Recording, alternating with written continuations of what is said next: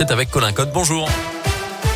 Bonjour Mickaël, bonjour à tous. Et à la une, ce matin, il avait semé la panique à Bourg-en-Bresse, à l'hôpital Fléria et à la clinique Convert en agressant le personnel des urgences. Des faits qui remontent à la nuit de vendredi à samedi.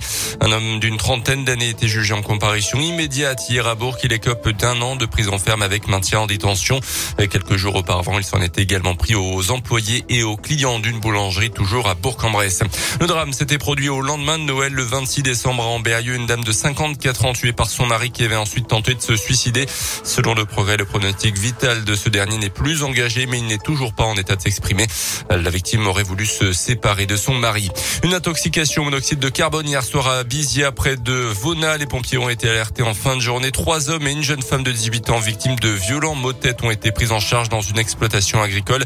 Les quatre victimes ont été transportées à Mâcon en urgence absolue.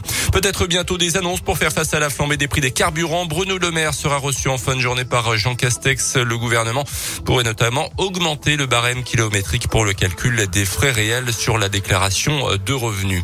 Un mot de tennis pour euh, terminer. Rafael Nadal, l'espagnol qualifié pour les demi-finales de l'Open d'Australie de Melbourne. L'espagnol a battu le Canadien, Canadien Denis Chapovalov en 5-7 et plus de 4 heures de jeu ce matin.